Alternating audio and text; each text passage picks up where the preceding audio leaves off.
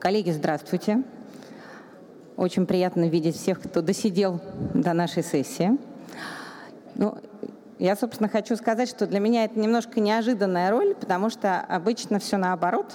И обычно уважаемые эмитенты, которые находятся на панели, может быть, кто-то в зале, задают вопросы банкирам, причем в таком пулеметном режиме. Где, сколько, почем? Желательно вот ответить было 15 минут назад. Но так и быть, у вас еще есть пара минут. А сейчас у меня раздолье, и я могу себе позволить задавать вопросы ну, одним из самых лучших эмитентов на этом рынке. И регулятору, что особенно приятно. Только не привыкайте, это раздолье меньше часа. Да, времени мало, конечно, но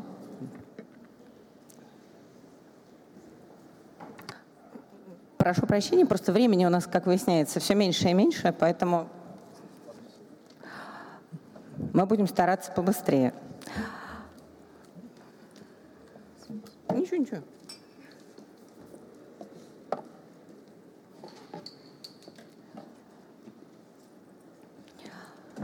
В общем, с большим удовольствием хотелось бы представить э, участников нашей сегодняшней панели. Хотя говорят, слово «панель» нынче не моде. Давайте пусть будет сессия. А, Ирина Осиюк, начальник управления эмиссионных ценных бумаг Банк России. Алексей Воронов, директор по финансам Металлоинвест. Владимир Казинец, директор департамента казначейства и управления рисками, Рольф. А, Александр Тимофеев, директор департамента корпоративных финансов, МАЭСК. Анастасия Шаханова, начальник э, отдела по работе на рынках капитала Департамента корпоративных финансов РЖД. И э, Алексей Панфилов, генеральный директор коммерческой недвижимости «Гарант Инвест». Sorry. Александр Смирнов, директор Департамента э, корпоративных финансов и казначейства МТС. Вот. А тогда, наверное, для затравки мы попросим Ирину рассказать нам о том, что ждет нас с точки зрения документации и новых выпусков в следующем году. Я думаю, нас всех эта тема очень интересует, особенно в свете того, что мы сможем размещать в первые месяцы грядущего года. Спасибо. А, здравствуйте, коллеги. А, ну, а, да, о том, что нас ждет э, в будущем году, говорили сегодня уже много и говорят уже достаточно давно, и говорить будем еще тоже долго. Я хотела рассказать э, о том, что мы сделали для того, чтобы э, то, что нас ждет, было бы приятным. А, сегодня с утра Елена Игоревна Курицына сказала, что хороший выпуск облигаций – это погашенный выпуск, совершенно с ней согласна. Но, а, конечно же, на этапе жизни облигаций важны все а, этапы, все процедуры. И самый первый, с чего начина, самое первое, с чего начинается облигация, это ее эмиссия как таковая. Уже было рассказано и на многих конференциях обсуждалось, что Банк России очень активно занимался последнее время э, работой, которую мы коротко так между собой называли упрощение эмиссии. И э, это действительно ровно э, то, чем мы это называли, потому что сам процесс выпуска облигаций в жизнь мы постарались очень сильно упростить с разных точек зрения и добавить э, на наш финансовый рынок различных инструментов, э, различных опций, э, различных историй и регулирования деталей для того, чтобы процесс выхода облигаций был хорошим, удобным для эмитента, а главное быстрым и желательно при этом, чтобы баланс всех интересов всех сторон был при этом соблюден. А, ну, закон 514 ФЗ – это тот самый закон о упрощении эмиссии, который переписал примерно а, там, 50 или 60 процентов текста закона о рынке ценных бумаг. Он привнес очень много всего, в том числе а, ввел новые инструменты, обновил уже имеющиеся. Об этом уже упоминалось в различных вариациях. Введены бессрочные облигации, введены облигации по иностранному праву, введены понятия впервые на российском рынке, понятия принятие зеленых, социальных и инфраструктурных облигаций. Это абсолютные новеллы, но еще привилегированные неголосующие акции, э, неголосующие прифы, как мы их коротко называем. Э, тоже инструмент, хотя впрямую не относящийся к долговому рынку, но где-то на грани наверное, близок к нему. Обновлены уже имеющиеся опции, как, например, э, программа, удобный э, способ для быстрого выпуска облигаций, теперь возможно, вернее, не теперь, с 1 января будет возможно для э, всех видов неконвертируемых облигаций. Работа с облигациями, с обеспечением будет, возможно, легче в том смысле, что утрата или ухудшение обеспечения может теперь не, эмитент по своему усмотрению не делать существенным нарушением условия э, обращения облигаций, существенные условия исполнения обязательств. Э, добавлено, э, возможно добавить обеспечение в уже обращающийся выпуск сейчас, если это не было, не было сделано в моменте выхода облигаций. Добавлена независимая гарантия, обновлено регулирование конвертируемых облигаций. Инструмент никогда не пользовался спросом, возможно, из-за того, что не был толком защищен для инвестора. Сейчас эта ситуация должна измениться. Очень много всего добавлено в смысле упрощения внутренних процедур, набора и состава документов разных технических аспектах эмиссии облигаций. Ну, вообще эмиссии ценных бумаг любых, но основная доля упрощения пришлась именно что на облигации. Что именно? Отменена необходимость утверждать решение о выпуске неконвертируемых облигаций. Единственное, здесь надо обращать внимание на то, что закон этого с 1 января больше не требует, но надо смотреть на, уставы, э, на устав эмитента, что сказано там, потому что, возможно, необходимость утверждения а, закреплена непосредственно в уставе. Тогда эмитенту необходимо будет принять э, решение об изменении э, устава. Но в любом случае закон этого не требует, э, не требует утверждать решение о выпуске. А, закон теперь э, с 1 января разрешает подписывать эмиссионные документы и э, в том числе решение о выпуске ценных бумаг, в том числе проспект ценных бумаг, не только единоличным исполнительным органам, но и любым а, уполномоченным должностным лицом. Ну, уполномоченное понятно, должностное это означает наличие трудовых отношений. То есть кто, кому эмитент доверит подписание эмиссионных документов, полностью оставлено на усмотрение эмитента. А, регистрация отчета для облигаций неконвертируемых, любых неконвертируемых облигаций уходит в прошлое, а, заменяется уведомлением во всех случаях, и при этом это уведомление об итогах направляет не эмитент, а, а организация учетной инфраструктуры. Эмитент после того, как завершил размещение, может уже забывать о процессе эмиссии и заниматься своими делами. Условия размещения э, облигаций для, ну, для неконвертируемых облигаций не утверждаются и не регистрируются ни в Банке России, ни на бирже, ни в Центральном депозитарии. Э, это документ уже э, фактически внутренний документ эмитента, который ему необходимо перед размещением довести до сведения инвесторов, и все. Э, подписать его имеет право, соответственно, также любое полномоченное должностное лицо эмитента. А, решение о выпуске отделили от условий размещения. Решение о выпуске становится с 1 января документом, закрепляющим права по, э, по ценным бумагам и в решении о выпуске, соответственно, условия не указываются, количество бумаг не указываются. И для случаев, вообще набор, набор документов крайне сильно сокращается. И для случаев, например, дополнительного выпуска облигаций, с регистрацией которого не сопровождается с регистрацией проспекта, необходимо представить только решение о размещении и заявление. Все, больше ничего не надо, даже решение о выпуске не требуется. А, вместо проспекта можно будет а, при соблюдении определенных условий подавать уведомление о его составлении. А, программа перестает быть первой частью решения о выпуске, начинает самостоятельную жизнь. Фактически становится общим решением о размещении для нескольких выпусков, что, соответственно, также повышает скорость принятия решений по выходу выпусков в, рамки, в рамках программы. Ну, процедурные различные истории, э, как то электронная регистрация, которая уже упоминалась, там упрощенные изменения и так далее. Много-много-много всего было включено в закон, еще больше всяких процедурных историй будет включено в будущую редакцию э, стандартов эмиссии, которые уже приняты Банком России Россия сейчас на финальной стадии находится, им осталось пройти Минюст. А, и, э, собственно говоря, а как мы все это писали, как мы это все э, включали, что э, почему так, а почему не так, не так, все это строилось на взаимной работе с рынком, собственно говоря. А, так, ну, про программу уже не буду останавливаться. А, предложение финансового рынка, начиная где-то с 2017 года, когда шла активная работа над законом о рынке ценных бумаг, над изменением закона о рынке ценных бумаг, мы а, собирали, обобщали, слушали, анализировали мнение собственно говоря, ваше мнение о том, что необходимо еще дошлифовать. И вот здесь у меня представлено некоторое обозрение тех различных небольших э, опций, но полезных и важных опций, которые мы внесли в регулирование именно по предложению э, рынка. А, э, зеленые и социальные облигации из тех направлений, которые мы называем основные направления развития финансового рынка программы Банка России, включены туда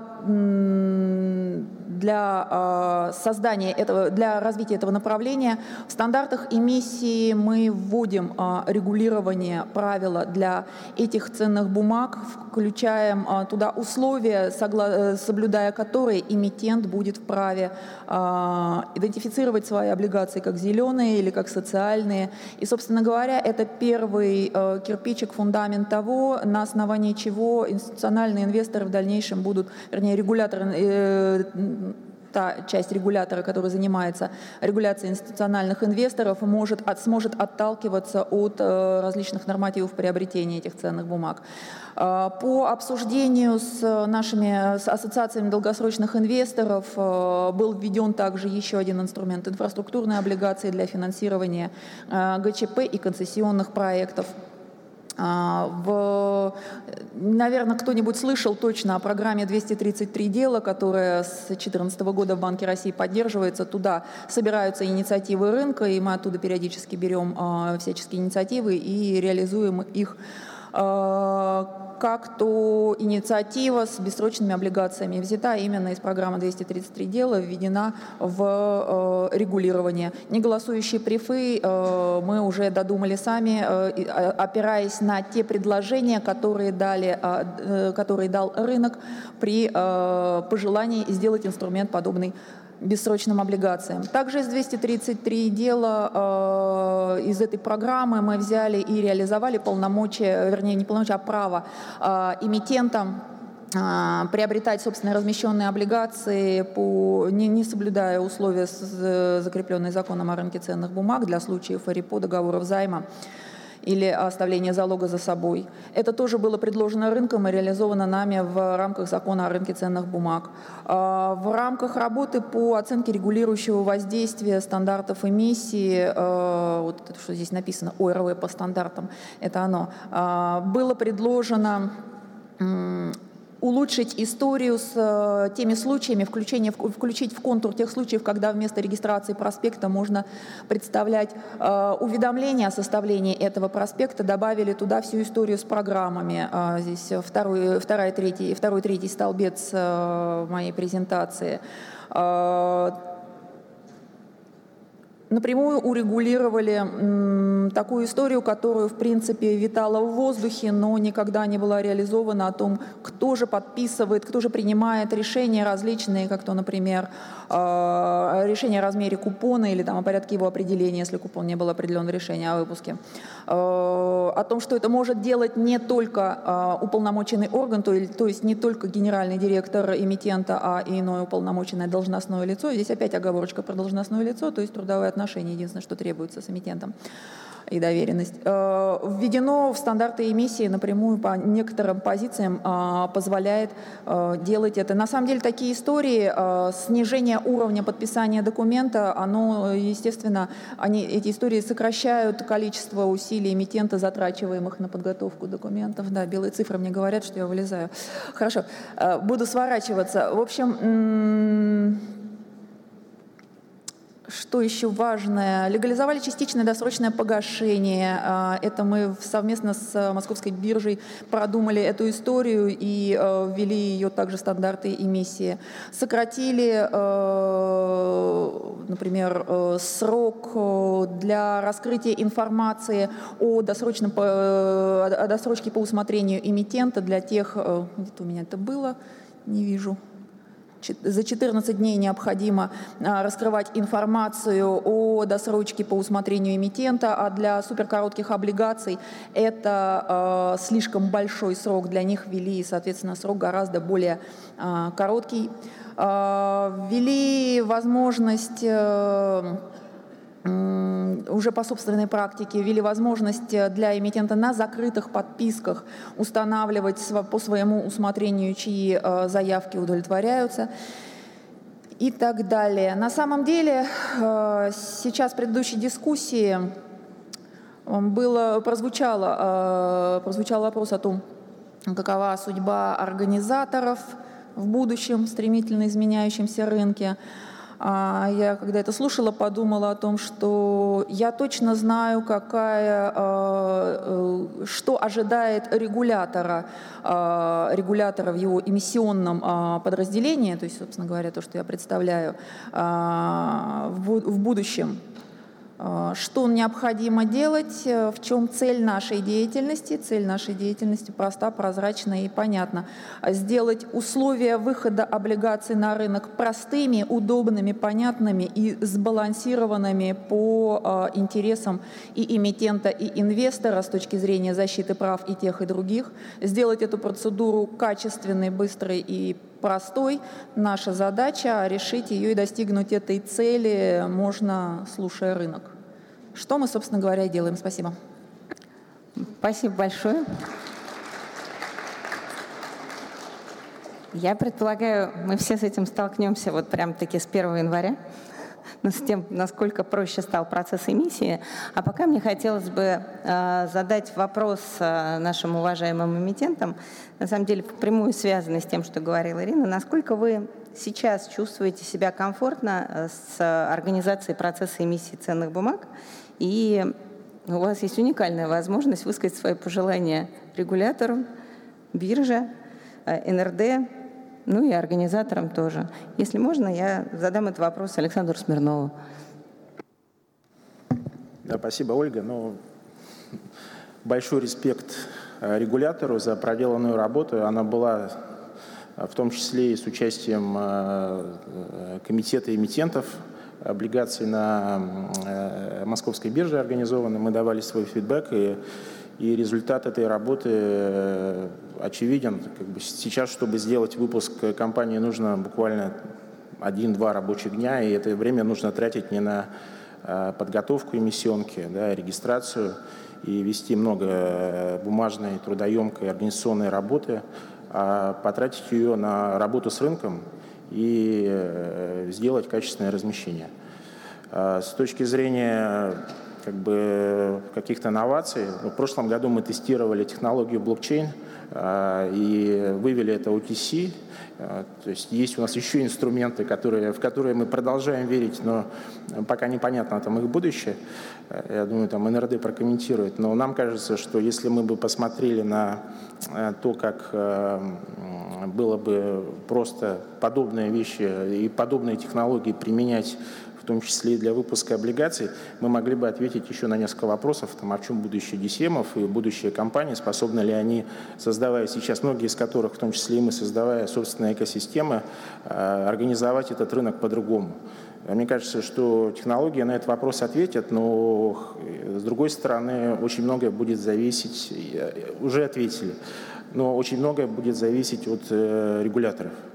И здесь важно э, понимать, что это может быть какая-то новая эра развития э, инвестиций да, в России, в том числе и облигационного рынка. Не знаю, как он трансформируется к тому моменту и на какие будут предпочтения у э, молодых инвесторов. Да, мы видим, что они отличаются, и мы на эту тему тоже смотрим. Вот, но хотелось бы двигаться дальше. Спасибо большое. Александр Тимофеев, добавите? Да, ну хочется тоже присоединиться, сказать спасибо большое регулятору и Московской бирже НРД за те изменения, те изменения в процессах во всех, которые происходят, и то, что сейчас было озвучено, мы тоже всячески это приветствуем. А, но все-таки во многом наш рынок э, и процесс э, выпуска, размещения облигаций, он во многом остается аналоговый. И э, на фоне всех тех процессов по цифровой трансформации, которые есть, хотелось бы все-таки получить на выходе, наверное, какой-то iPhone для рынка облигаций, чтобы э, размещение еще было более простым. Э, в принципе, сейчас все компании уже все основные документы раскрывают, все в публике, МСФО, отчетность и так далее. Поэтому технологии тоже нам это позволяют, поэтому хочется выразить надежду на то, что мы дальше будем двигаться, не сбавляя темпов и продолжать э, либерализировать этот рынок. Спасибо большое. Могу только присоединиться к словам благодарности. Вот. Будем надеяться, что рано или поздно iPhone у нас появится и очень безопасный. Хотелось бы немножко поговорить о том, чем мотивируются эмитенты, когда принимают решение о выпуске облигаций, локальных облигаций, либо еврооблигаций? Почему они выбирают ценные бумаги, а не банковское кредитование или банковское кредитование против ценных бумаг? А, как в каждой из компаний принимается решение о том, какая будет структура долга? И как вы считаете, вообще какой рынок сейчас наиболее интересен? Алексей, можно вас попросить? С удовольствием. Коллеги, прежде всего, добрый день. Так приятно здесь находиться. Сибонс, Питер, декабрь, Новый год на носу. Э, такая компания замечательная, так много добрых знакомых. Про ряды, правда, поредели заметным образом, но самые стойкие остались. А вот банкирам, которые покинули, конечно, надо будет, придется как-то реабилитироваться теперь, я думаю. В общем, не слушают эмитентов. Значит, э, по сути вопроса, Оля, во-первых, ты сказала, что обычно тебя эмитенты заваливают вопросами. Отрывайся, не жалей нас. Да? Значит, по сути вопроса, что касается нашей компании, э, у нас утверждена стратегия управления внешними заимствованиями, которая определяет э, подходы управления долгом и принципы выбора тех или иных финансовых инструментов. В целом, надо сказать, что мы стремимся к гармоничному портфелю, в котором представлено, наверное, все, что компания нашего уровня и профиля может сделать, а иногда, не побоюсь этого слова, даже несколько больше. Мы стремимся быть в этом смысле Э, пионерами, когда получается, и какие-то новые темы для рынка продвигать. Э, ну, основная цель понятна, это профиль погашения и снижение процентной нагрузки. Вот, наверное, из чего мы э, исходим. В части валютной структуры мы приверженцы натурального хеджирования, и наш портфель, он соответствует структуре нашей выручки и денежных потоков. Что касается рынков, э, то действительно этот год э, для заемщика дал много возможностей, он привлекателен. Это касается и публичного рынка, и банковского рынка. Э, мы над разными инструментами думали и много реализовали в этом году. Э, что касается публичного рынка, это были э, внутрироссийские облигации наши. Что касается валютных заимствований, мы планировали ряд заимствований в евро и в итоге их реализовали. А когда анализировали, то вышло, что банковские кредиты на сегодня интереснее. Э, мы сделали две сделки, 300 э, миллионов евро в сентябре, и вот буквально два дня назад еще одну на 200, на 6,5 лет, что там, в общем, рекордный срок для такого вида заимствования не только для нас, но, насколько мы понимаем, для всего рынка э, постсоветского пространства. И что вышло? Мы делали их по фиксированной ставке и, по сути, зашили отрицательный евребор э, в эту ставку. Э, таким образом, она получилась э, интересней как плавающие, где обычно zero floor применяется, так и, собственно, ставки по евробандам. Ну, вот как ни странно. При этом кредиты, понятно, имеют несомненное преимущество в наличии права досрочного погашения. Да, будут breakage costs какие-то, но, тем не менее, это право сохраняется. Вот, наверное, так. Спасибо большое. Анастасия, можно попросить вас прокомментировать? Да, конечно, Ольга, спасибо большое. Коллеги, всем добрый день. Очень приятно здесь присутствовать. На самом деле в первый раз. А, с точки зрения GD, конечно, для нас основными задачами при формировании долгового портфеля являются сближение сроков заимствования со сроками окупаемости наших инвестпроектов – они у нас достаточно длинные, поэтому мы смотрим в длину. И второй момент – это оптимизация стоимости заимствования, что актуально для всех компаний. Поэтому, безусловно, основным источником финансирования для нас, конечно, является рынок облигаций. У нас около 80% всего нашего портфеля – это еврооблигации, рублевые облигации. Понятно, что в первую очередь это рубли, потому что мы все-таки оперируем на территории Российской Федерации. Но, к сожалению, а, рублевый локальный рынок нам не может предложить и рыночного спроса на длину, как мы видим, его а, достаточного нет нет. У нас утверждена долгосрочная программа развития и он, до 2025 года, и наши целевые сроки заимствования – это 7 плюс лет. Такие сделки на локальном рынке закрываются только какими-то точечными сделками, клубными размещениями. Поэтому в целях диверсификации портфеля мы, конечно же, достаточно частый гость на международном рынке капитала. Мы размещаем евро, франки, различные валюты, но нашей второй валютой после рублей является швейцарский франк. У нас часть валютной выручки номинирована во франках, и поэтому для нас это естественное хеджирование хеджирования. Плюс, конечно, рынок швейцарских франков в этом году показывает минимальную доходность. Мы в октябре разместили э, выпуск на 6,5 лет, и ставка была меньше единицы, 0,89%, что достаточно хороший результат, это минимальная ставка была. Поэтому при формировании нашего портфеля мы э, ищем какой-то оптимальный баланс срочности и стоимости, и, конечно, ориентируемся на рынок. Допустим, в 2018 году ну, рынка объективно не было, мы делали обратные выкупы еврооблигаций, и наши потребности закрывали либо рублевыми, э, рублевыми облигациями, либо LMA-кредитами, собственно, которые, в принципе, на тот момент ставка по которым была лучше, чем такие же ставки на евробандовом рынке. Спасибо. Спасибо. А, я бы задала этот же вопрос еще одному частому гостю на локальном рублевом рынке. Александр. Да, спасибо, Ольга. В этом году мы были в тренде и со всем рынком мы поставили для себя рекорд а, по объему выпущенных бумаг и по количеству. У нас было 6 выпусков с суммарным объемом более 60 миллиардов рублей.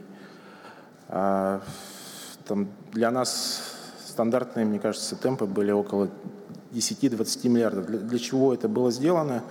Э, ну, во-первых, э, появлялись очень интересные возможности окна, когда рынок верил э, в там, снижение ставок, мы этим пользовались. Это нам помогает в общении с кредиторами. Если у тебя нет хорошей вторичной кривой, и тебя нет на этом рынке, то тебе сложно добиваться лучших условий. А что для нас важно? Ну, как всегда, там, в первую очередь, это цена – Далее, наверное, срок, ну и остаточный риск, который есть в сделках. Для нас не принципиально валюта, мы можем занимать э, в разных валютах. В любом случае мы это будем хеджировать. Э, базовая валюта и валюта дохода почти 100% рубли. Поэтому если это евробонд и сей кредит, синдикат или какой-то bilateral от иностранного банка, европейского, китайского, то это все равно будет закрываться э, свопами в рубли. Ну и плюс какие-то арбитражные возможности появляются, когда э, иностранный рынок реагирует быстрее, чем российский. И тогда это также можно использовать для того, чтобы там, реинвестировать часть средств бумаги, которые, там, по нашему мнению, могут проседать, потому что у нас еще портфель э, доверительного управления, портфель э, ценных бумаг, которые мы не только как эмитент, но и как инвестор вкладываем часть свободных денег. Спасибо. Достаточно любопытно э, узнать у эм, компаний, которые на этот рынок вышли впервые, да, ну или почти впервые, что заставило их э, разбавить банковское кредитование э, облигациями и ну, они теперь вынуждены раскрывать информацию, соответствовать всем требованиям. Алексей, расскажите, как вы с этим справляетесь и почему вы это сделали? Спасибо, спасибо за вопрос. А, действительно, а, в ПК «Гарант Инвест» э, месяц назад исполнилось уже 26 лет, и 24 года из этих 26 лет мы жили без облигаций.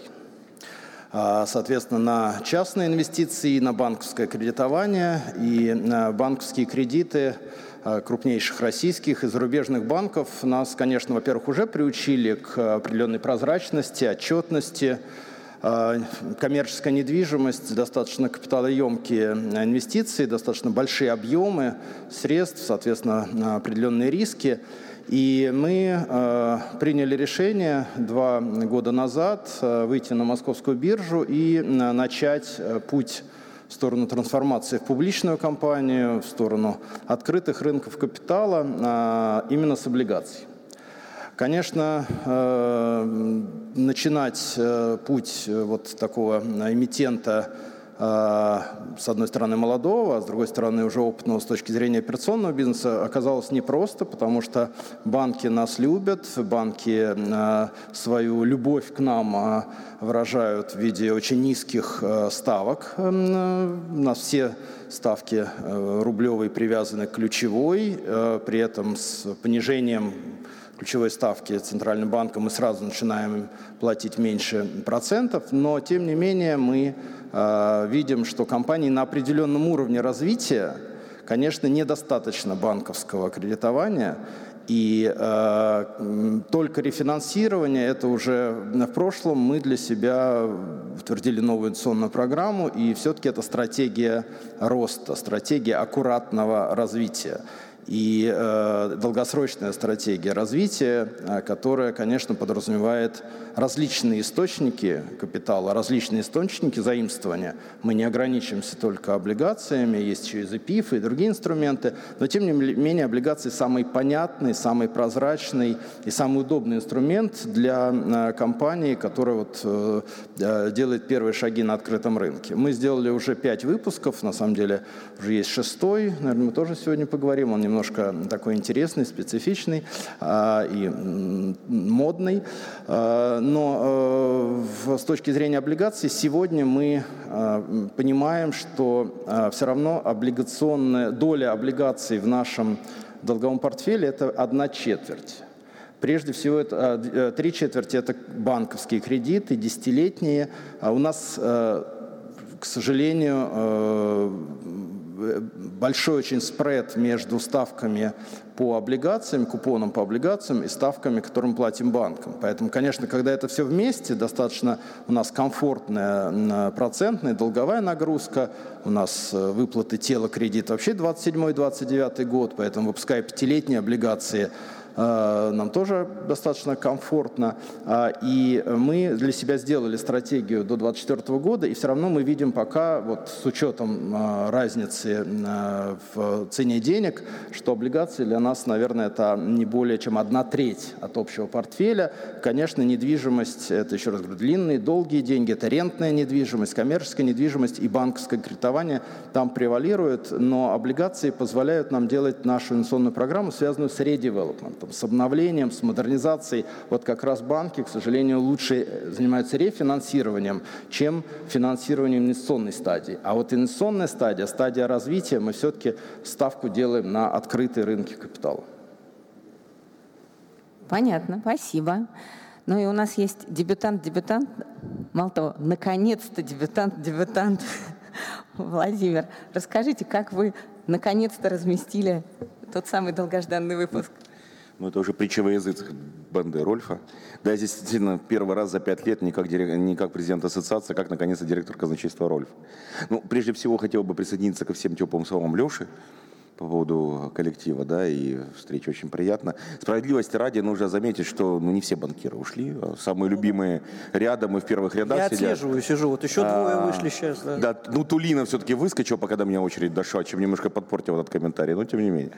Так что все, кто надо, остались.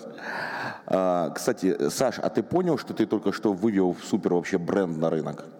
Трофи... Тимофей, где? iBond. Зафиксируй это. Все потом запомните, что это Саша, э, Саша придумал. iBond. Вот, у нас был не iBond. Э, значит, действительно, долгое время шло обсуждение в отношении выпуска облигации Рольфа. А, у нас э, подход к формированию кредитного портфеля, он такой менее научный, а скорее как бы является неким результатом борьбы между жадностью и страхом.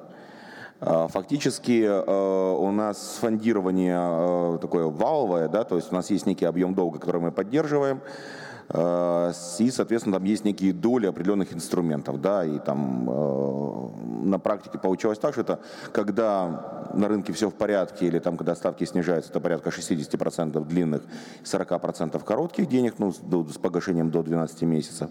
Когда обратная ситуация, соответственно, это порядка 10-15% коротких, остальные длинные, но все равно как бы основной объем, несмотря на то, что он фондирует э, сток, автомобильный, да, это все равно длинные деньги. И вот появилась задача, собственно, диверсифицировать э, инвесторов и кредиторов, как с точки зрения там, и самого инструментария, и сроков, ну, для нас еще было очень важно, конечно, вопросы ковенантового обеспечения, да, потому что э, компания растет, долговая нагрузка, если мы говорим о леверидже, да, она стабильна, но при этом, соответственно, при увеличении объема EBITDA и выручки, да, соответственно, увеличивается абсолютный объем долга, а, ну, опять же, Рольф, несмотря на то, что он как бы абсолютный лидер своей отрасли, отрасль такая непростая, да, а, и, соответственно, у нас все-таки есть твердое обеспечение по длинным кредитам, и по мере развития компании, увеличения этой доли, мы понимаем, что через какое-то время этой недвижимости просто может не хватить, поэтому была совершенно четкая позиция о увеличении доли необеспеченного длинного долга. А, пока что это 10%. Но это, кстати, очень напоминало то, что было у Дэвида э, презентации. То есть порядка 10%. Есть планы довести ну, хотя бы до 30%, когда вот, собственно, ситуация будет позволять это сделать хорошо. А, вот, собственно, основное. Ну и, естественно, да, что греха таить, там появление а, большой доли там, в длинных денег, да, независимой от банкиров, оно действительно как бы а, немножко оказывает определенное давление при, во время переговоров и по процентных ставок, и по условиям на кредитование кредитного.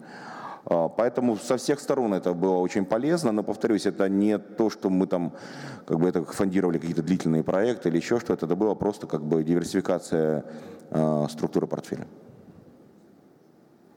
Спасибо. Мне на самом деле очень понравилась мысль по поводу между жадностью и страхом. Я думала, только инвестбанкиры так живут, а оказывается, не только. Автомобильный ритейл постоянно так живет. Вот.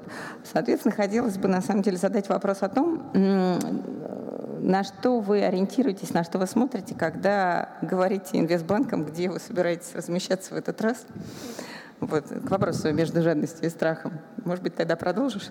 Ты про э, диапазон по, по Я купону? про ориентиры по купону. А? Я про ориентиры по купону, потому что в этом году, конечно, мы увидели очередные рекорды. Вот. И не секрет, что иногда эти рекорды были заданы нам, а, нашими уважаемыми клиентами. Более того, не секрет, что иногда, когда они были заданы изначально, нам было очень страшно, но часто жадность побеждала. Не секрет, что друзья не растут в огороде. Ты, ты уверена, что ты прямо сейчас это хочешь обсудить? Потому что у нас сейчас с тобой, знаешь, какая семейная разборка, мне кажется. Да? Тем более все фигуранты тоже недалеко отсюда. А, у нас, конечно, с маркетинговым диапазоном и вообще с диапазоном по купону были очень жаркие споры, учитывая, что это фактически дебют очень непростой отрасли. Дебют хоть и яркой, но, опять же, работающей в этой отрасли компании. Никакого ни с чем сравнения нету, потому что food retail, да, нельзя сравнивать с автомобильным ритейлом.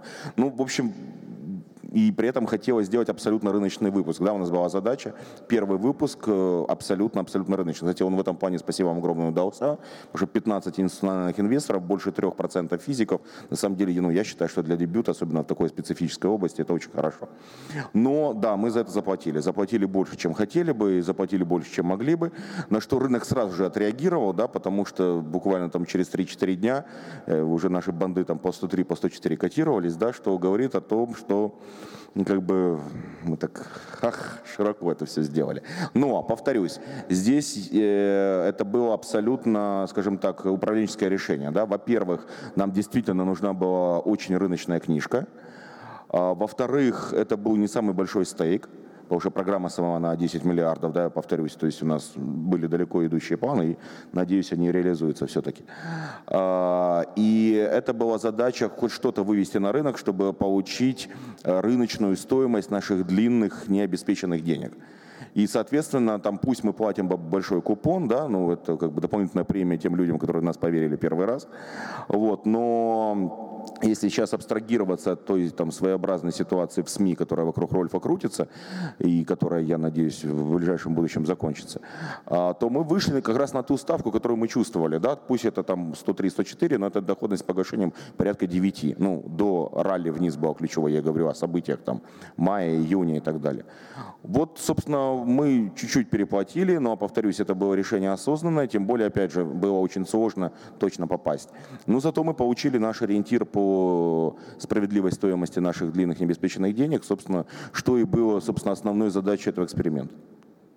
Так что ждите дальнейшие выпуски. Мы ждем. Леш, я очень надеюсь, что ты не скажешь, что вы тоже немножко переплатили.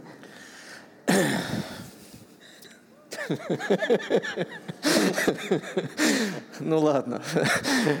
Конечно, начинаешь со спреда кривой, э, когда смотришь, э, где, где потенциально ты можешь быть. Но, в общем, понятно, что не спредом единым, да, поэтому если момент э, действительно удачный, хороший, правильно определен, и ты видишь, что твои перзы там выходят с чем-то явно лучше, чем этот спред, то, понятно, ты саму, самому себе ставишь задачу сделать не хуже. То есть это о чем говоришь, что аппетит на рынке есть, ну а раз он есть, то надо добрую волю проявлять, этот аппетит э, насыщать.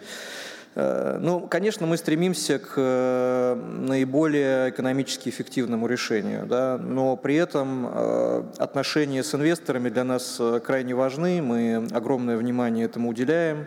Вот в зале находится мой коллега Артем Лаврищев, который руководит этим направлением у нас. Э, мы стараемся быть максимально э, транспарентными, понятными, прозрачными и как компания, и, собственно, как складывается ценообразование на какие-то наши продукты. Так что я бы сказал, что это вот э, такая комбинация факторов. Спред, перзы, собственные заимствования, отношения с инвесторами.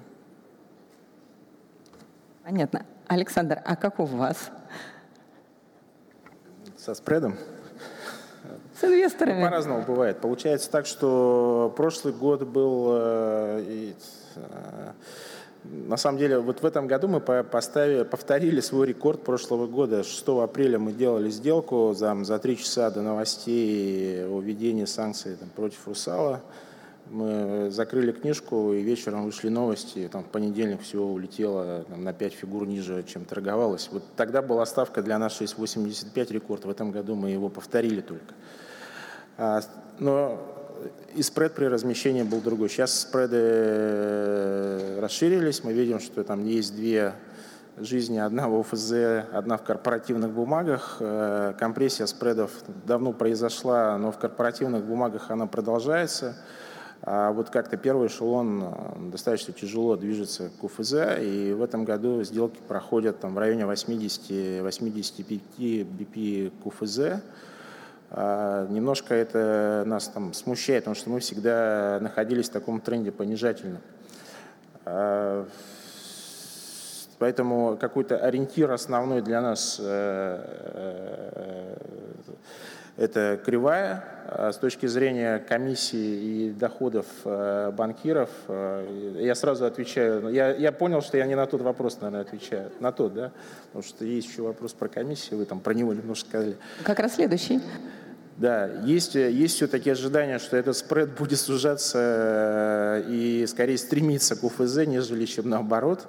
Вот, несмотря на то, что у многих э, там не очень э, такие оптимистичные взгляды на следующий год, но в целом вот те, вся ситуация с ликвидностью, она должна, наверное, повлиять и на то, что по первому эшелону спреды должны быть ниже, да, и с учетом того, что финансовое состояние компании, оно с каждым годом все лучше и лучше, на нашем примере, да, у нас, э, мы, несмотря на то, что в целом рынок стагнирует, мы показываем хорошие результаты, и в том числе на фоне конкурентов, э, уровень долговой нагрузки стабильно невысокий, всего полторы АИБДы к долгу, и э, это должно отражаться на спреде. Мы, мы все-таки рассчитываем, что чувствительность э, к инвесторов к спреду, она появится. И я понимаю, что есть отдельно физические лица, которые, которым важен, важна доходность, но и профессиональные участники, я думаю, что этот фактор также должны учитывать. Ну, доходность всем нам важна. На самом деле, помимо вот э, доходности, где жадность со страхом борется, да, есть еще как раз комиссии э, банков-организаторов и всякие инфраструктурные расходы, которые справедливости ради, надо сказать, на локальном рынке, вот, на мой неискушенный взгляд, ну уж совсем сейчас стали маленькие, хотя, возможно, наши уважаемые эмитенты думают немножко иначе. Александр, что скажете? Ну, неблагодарное, это, конечно, дело про стоимость и цены говорить, тем более и опасное по-своему. Вот мы видим, еще организаторы не все ушли, многие остаются в зале. Поэтому, наверное, отвечу больше не как участник рынка, а как финансист. А, действительно, посмотреть за 10 лет комиссии снизились существенно. Организаторов а, мы видим снижение, но при этом всем а, продолжим. Более понравилась идея про айбонды. Вот. А мы видим, что все цифровые технологии, которые сейчас есть, они нам приносят удешевление. Ну, то есть посмотрим на такси. Сколько стоило такси 10 лет назад, сколько сейчас мы платим через Uber и Яндекс. Разные вещи, и мы понимаем, что, наверное, в основе этого всего процесса лежит а, изначально себестоимость продукта. Понятно, мы понимаем, что все хотят зарабатывать, и мы поддерживаем желание и организаторов, и организаторов торгов и депозитария а, зарабатывает свой хлеб, это правильно.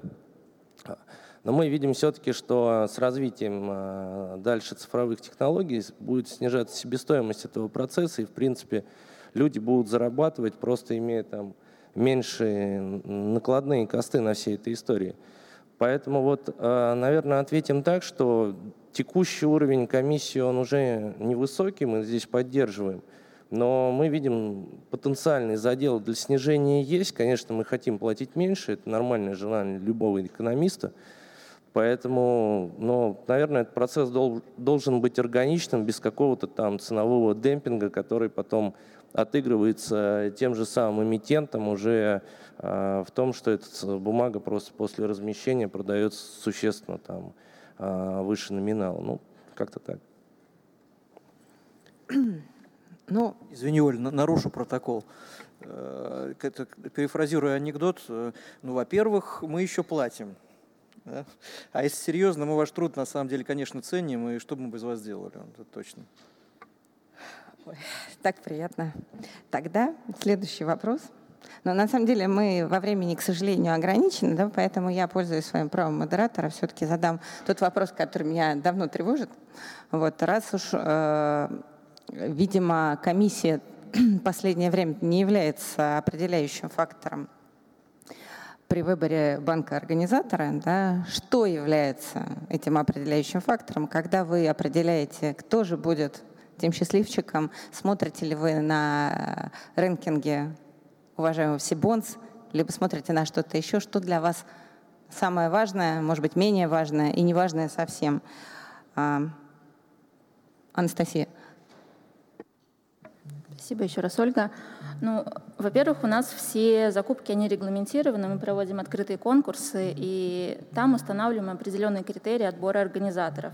И, конечно, основным критерием там является э, стоимость таких услуг, но второй важный критерий — это рэнкинг и позиция в рэнкинге Сибонс. А, следующий конкурс мы будем отыгрывать в следующем году, поэтому все, кто не участвовал и хотел поучаствовать, welcome. Спасибо. Спасибо. Леша. Какой бальзам Сибанзу сейчас прозвучал просто-напросто. Ну, для нас, наверное, самое важное – это э, экспертиза команды, которая э, с нами работает, и мы этот э, вывод об экспертизе делаем комплексно и, может быть, отчасти субъективно. Он основан и на предыдущем опыте, и на э, возможности и готовности банка идти с компанией до э, того результата, который компания хочет достигнуть. Э, ну и, конечно, трек последних сделок. То есть мы смотрим э, в том числе и на рэнкинге Сибонс, но будет явным преувеличением сказать, что это какой-то там доминирующий фактор. Самое важное, э, на самом деле внутренний рынок особенно, он достаточно узкий, и, конечно, ты знаешь всех участников и имеешь возможность судить о каждом практически. Даже тех, которые ушли, да. да. Э, им все тяжелее и тяжелее становится, я чувствую. Как с ними общаться теперь? Ну да, да. Э, нет, но э, все же запоминается. И в сделках мы все знаем, бывают такие моменты, которые сложно э, заранее предположить, какие-то развороты непонятные. И банки по-разному себя ведут, по-разному реагируют. Это все в копилку откладывается. Вот так. Зревала. Александр.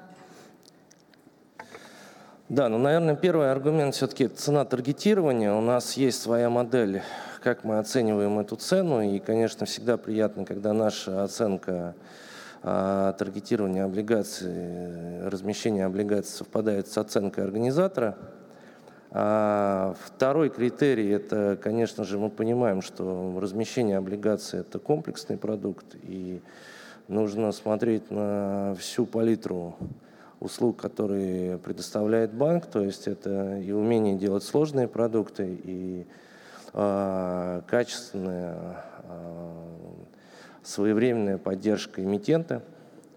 Ну и, наверное, третий критерий, он такой уже менее формализованный, но, на мой взгляд, не менее важный. Это, наверное, единственное, что нас пока отделяет от полной цифровизации всей этой истории, что все-таки это критерий там, преданности делу, надежности организатора – наверное, тот трек-рекорд, который есть, потому что пока это, наверное, самая важная часть размещения и тот критерий, который часто бывает сложно оцифровать в цифрах, но конкретно для нас тоже имеет большое значение. Спасибо. Но я искренне надеюсь, что все-таки роботы нас не заменят. Все-таки что-то мы и можем чуть больше, чем роботы, правда? Придется самим что-то придумать тогда взамен. Да, Володь. Ну, опять же, повторюсь, мы это делали только один раз пока. Я думаю, что, безусловно, да, и э, имеют значение. Нет, нет, я про Сибонс. А, и рейтинги имеют значение, безусловно, там для нас, как для компании, которая все-таки такая средненькая, скорее, по объему, да, это и relationship с банками, которые там сложился уже долгие годы за это. Но все-таки основное самое, это, наверное, вот специализация банков для конкретного цели выпуска. Вот у нас был конкретная цель выпуска, да, сделать его максимально рыночным, да, вот, собственно, таким образом и организаторы сложились. Если будет э, цель э, там, увеличить долю физиков, да, там, будем смотреть, вот, кто больше в этом направлении. Если будет э, там, задача зажестить с купоном и уйти в какой-то клуб, может быть, будет какой-то третий набор, а может быть и повториться, не знаю. Здесь надо просто смотреть каждый конкретный случай и каждая конкретная компетенция банка в том или ином направлении. Но здесь я поддержу коллег, да, там, безусловно, комплексный, вопрос, комплексный подход ко всему, то есть какого-то превалирующего как бы, критерия нет, безусловно. Ну и очень важно, да, то есть, ну, опять же, там, ребята, которые там делали это там много раз, да, и для них это имеет значение, для меня тоже, да, это там, поведение в течение самого выпуска, да, насколько там поддерживаются какие-то джентльменские незафиксированные договоренности, как себя ведет банк в книжке, ну и так далее. Ну, тогда точно не роботы. Коллеги, хотелось бы поговорить, на самом деле, о нынче модной теме, которая, наверное, всех нас так или иначе затрагивает, ну, поскольку мы все живем на этой планете, да, и э, тема действительно сейчас становится очень острой. Хотелось бы поговорить про зеленые облигации. У нас уникальная возможность послушать э, состоявшегося уже эмитента зеленых облигаций да, и планируемого эмитента зеленых облигаций. А, но у меня, наверное, вопрос будет э, немножко провокационный. Мы э, только вступаем на эту дорогу, да, независимо от того, это рынок международный либо рынок локальный. И как вы считаете, помимо того, что это просто красиво, во-первых, да, есть ли какие-то дополнительные экономические факторы, которые э, могут способствовать тому, что, во-первых, компании будут выпускать зеленые облигации, а вторых инвесторы их будут покупать? Или это только мода, ну и вот красиво? Как вы считаете, Анастасия? Спасибо. А, на самом деле рынок зеленых облигаций, он стремительно развивается с момента, как в 2008 году Всемирный банк первый раз разместил такой тип облигаций. И это на самом деле было вопросом времени, когда первый эмитент из России выйдет на этот рынок и когда этот инструмент появится у нас. Так получилось, что это совпало в один год. Э, нам очень приятно, и мы очень горды тем, что мы именно первый эмитент, который вышел на международный рынок облигаций с таким инструментом. И очень рады тому, что и на российском рынке появляется соответствующая инфраструктура, которая нам позволит это делать и на локальном рынке. конечно же, здесь для нас, в первую очередь, как для эмитента, важно понимать, какие преимущества для нас будут при размещении этого инструмента, потому что сам процесс подготовки, он достаточно трудозатратен, а, время затратен, очень а, много ресурсов на это нужно а, приложить, чтобы в итоге получить вот этот результат. И нам как бы четко хотелось понимать, какие могут быть преимущества с точки зрения сроков, стоимости, каких-то льгот. Если мы говорим про международный рынок, то у нас здесь 25% было спрос именно от зеленых фондов. Во-первых, мы видим э, на встречах с инвесторами, что многие международные фонды сейчас либо создают отдельные мандаты, которые финансируют только в такой тип облигаций, либо у них появляются отдельные критерии требования к эмитентам, наличие ESG-рейтингов или каких-то факторов, влияющих на принятие их решений в принципе, о покупке даже не зеленых облигаций.